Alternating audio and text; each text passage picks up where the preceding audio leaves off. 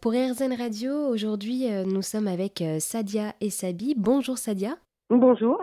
Alors, euh, du coup, vous êtes arrivé en France à l'âge de 14 ans et demi après avoir fui la guerre civile en Afghanistan.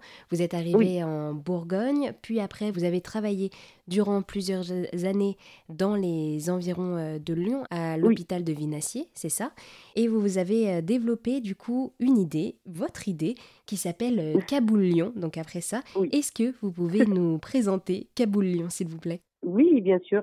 Alors moi, j'ai créé Cabouillon en fait après avoir travaillé durant quasiment 20 ans euh, en psychiatrie adulte euh, au Vinatier. Et j'ai voulu au fait créer Cabouillon qui rappelait à la fois euh, Kaboul, ma ville natale, et Lyon, la ville à laquelle là où j'habite.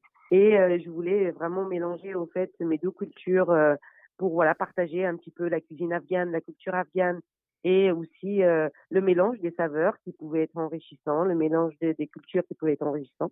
En fait, j'ai créé ça euh, aussi après avoir euh, fait le constat que euh, voilà, j'étais rentrée dans un moule et que j'ai fait mes trop boulot de dos pendant tout ce temps et que dans mon travail, je trouvais plus de sens.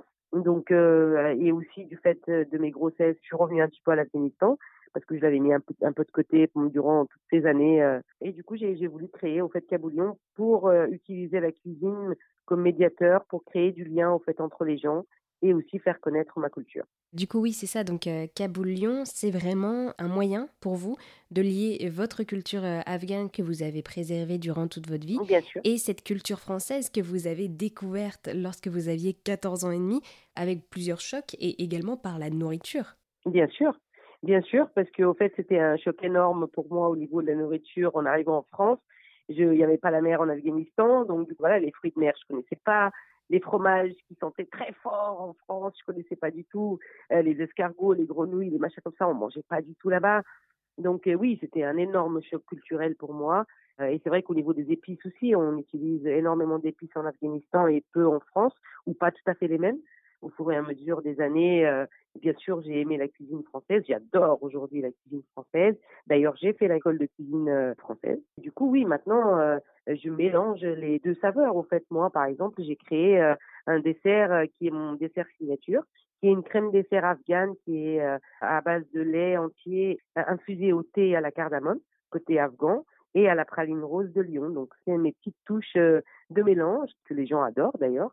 Comment est-ce que vous, vous avez réussi à développer ces créations qui lient aussi bien la culture française que la culture afghane? Avec les voyages, les gens qui voyagent, on a, accès à plein de nourriture de partout dans le monde. Hein. Pour moi, c'est la cuisine, c'est vraiment du chimie, quoi. On mélange, on goûte, on teste. Et du coup, j'ai voulu euh, vraiment, euh, voilà, les mélanger les deux saveurs de, de là-bas et d'ici pour voir ce que ça pouvait donner. Et effectivement, c'est excellent. Où est-ce qu'on peut vous trouver sur Lyon? Alors, j'ai ma page Facebook qui est Kaboul Lyon cuisinière d'ici et d'ailleurs, le L en commun avec Kaboul et Lyon.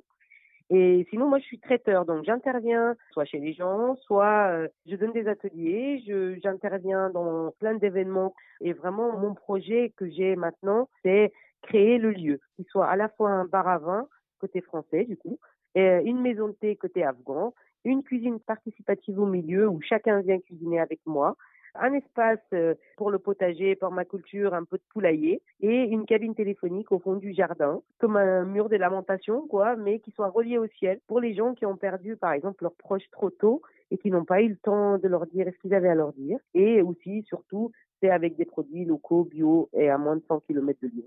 Eh bien, merci beaucoup euh, Sadia et Sabi pour nous avoir répondu. Merci, euh. merci à vous de m'avoir permis de partager voilà ma passion, mon projet et qui je suis.